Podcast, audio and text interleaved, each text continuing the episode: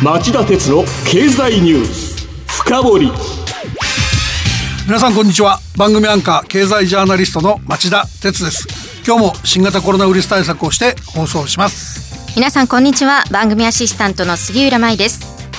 さて今日はモーリシャス沖での日本の貨物船の座礁から1ヶ月。目立つ日本の官民の危機意識の欠如と題してお送りしますはい、えー、夕方の4時からの町田鉄の経済ニュースカウントダウンでは先週モーリシャス政府が、えー、選手らに環境汚染の損害賠償を請求する方針を発表したことなどをお伝えしてきましたが、えー、風光明媚なインド洋の島国モーリシャスの沖合で日本の商船三井が手配した大型貨物船若潮が座礁して重油が大量に流出することになった事故から今週火曜日で1ヶ月が経過しました。ところがどうも日本や日本の関係者の間では今回流出した重油の量が過去の事例と比べて比較的少ないからでしょうか。事態の深刻さに対する認識が薄く危機感が乏しいように見えてなりませんしかし今回事故が起きた現場は生物多様性のホットスポットというと言うべき場所で現地の環境や漁業が受ける被害は計り知れません。しかも安全な航行を怠った疑いで逮捕されているインド人船長が最近になって家族と通話がしたくてインターネットに接続したかったと航路を離れて島に近づいた動機を説明しているという報道があり日本側の責任が単なる損害賠償では済まされない可能性が高まっています。そこで今日は日本や日本の関係者が決めに命じておかなければいけないポイントを整理してみたいと思っています。それでは CM の後早速町田さんにこの問題を深掘ってもらいましょう町田鉄の経済ニュース深掘り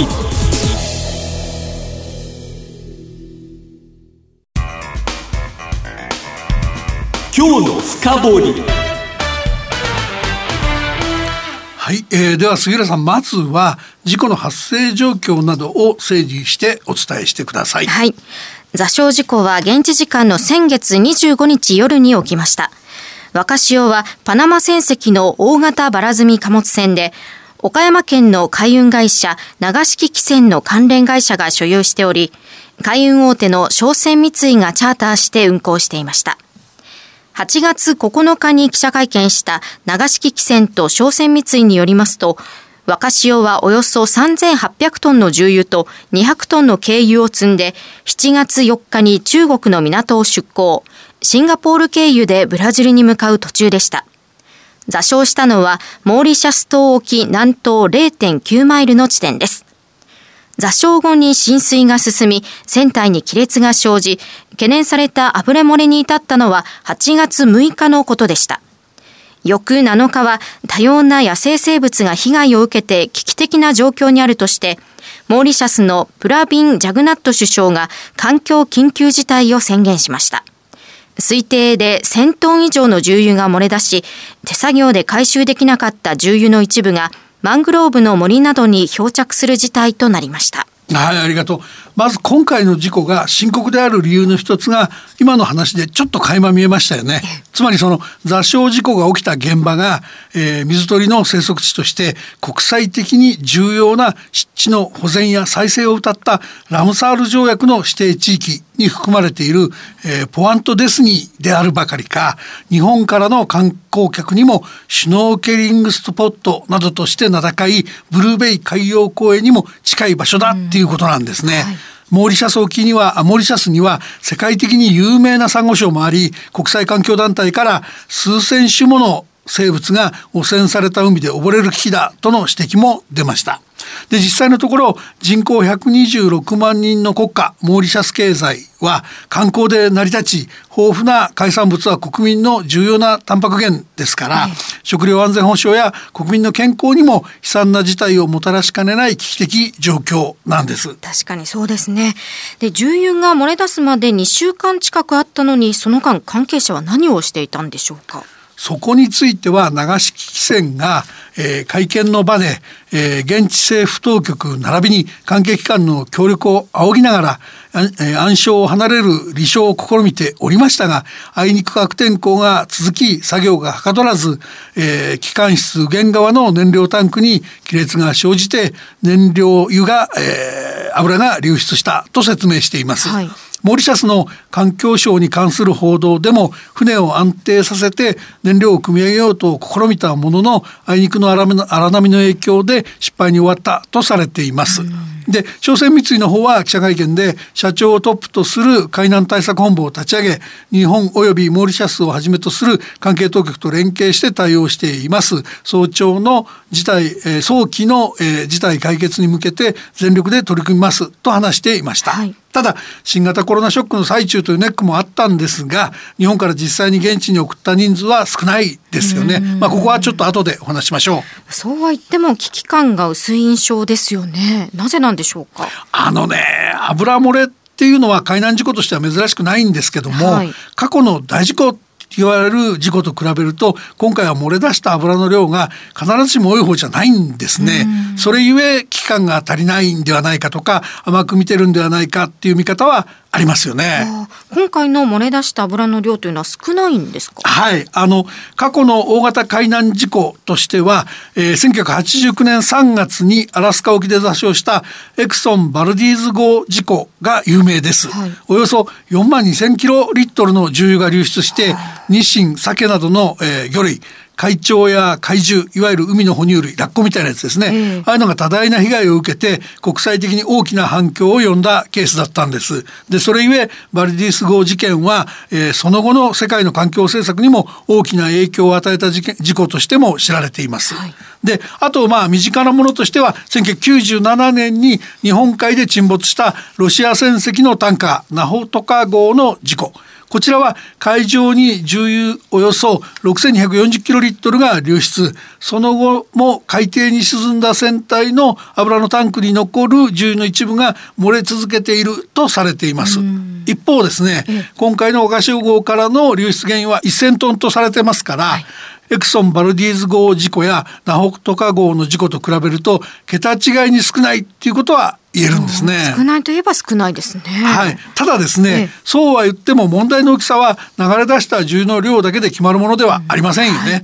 今回は国家経済や国民の暮らしの土台である生態系のホットスポットを直撃したわけですから深刻だということをよく理解する必要があるわけです。で話を7日のジャクナット首相の記者会見に戻しますとモーリシャスには座礁した船を引き上げる技術や専門知識がないと海外に支援をあの訴えました、はい、でこの SOS に即座に応じたのが翌8日に支援を表明したフランスのマクロマクロン大統領だったんですね、えー、フランスはモーリシャスの旧宗主国ですがマクロン大統領は生物多様性が危機にさらされている緊急の行動が必要だフランスはモーリシャスの人々と共にある親愛なるジャグナット首相我々のサポートに任せてくださいとここまで大見得を切ったんですね。で、えー、支援には軍用機の派遣も含まれていました。でマクロン大統領の支援表明を受けて在モーリシャスのフランス大使館も声明を発出、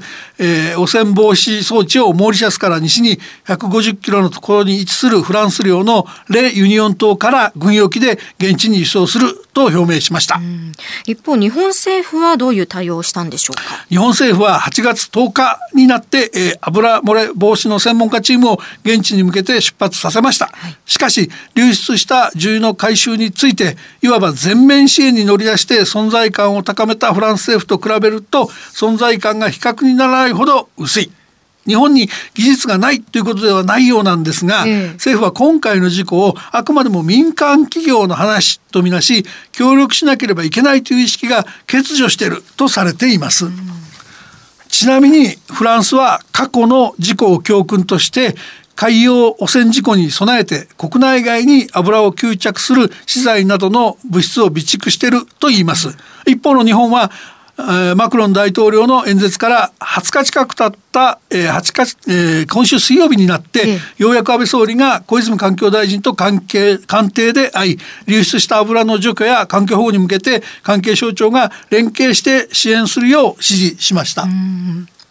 えー、先ほど5時からの記者会見で安倍総理は、えー、持病の悪化を理由に、えー、辞意を表明しており、まあ、この間、えー、体調が良くなかったのかもしれません。まあ、ですがですよですがそのそのこと自体で国としての対応が遅れたことが免責されるわけではありません。はいこのようなその店舗ではいくらなんでも遅すぎます。フランスと同等の期間を持っていると見てほしいというのは無理でしょうね。で現地や周辺国欧米のメディアは日本とモーリシャス政府の対応の遅さを厳しく批判しているほかフランスの外交関係者からも日本の対応の遅さに苛立つ声が上がっています。環境 NGO にも日本は環境保全意識が薄いと批判を務めているところがある、はい。今回事故を起こしたのは日本の貨物船ですから日本政府ももっと積極的に支援に乗り乗り出すべき立場だって言えるんじゃないでしょうかね。うん、それから事故に関して言いますと町田さん冒頭で航路を離れた問題も大きいと指摘されていましたね。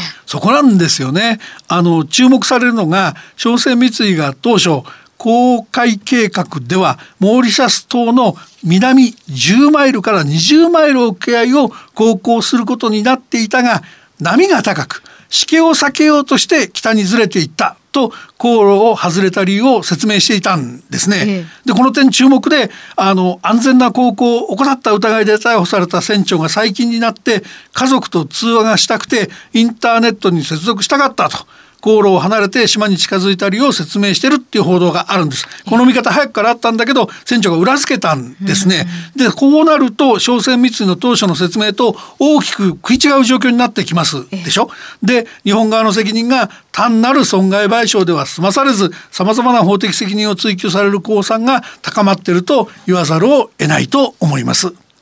以上今日の深掘りでした。今日はモーリシャス沖での日本の貨物船の座礁から1ヶ月目立つ日本の官民の危機意識の欠如と題してお送りしました。番組への感想質問などがありましたらラジオ日経ホームページ内の番組宛てメール送信ホームからメールでお送りいただけます。またこの番組はオンエアから1週間以内ならラジコのタイムフリー機能でお聞きいただけます。詳しくは番組ホームページをご覧ください。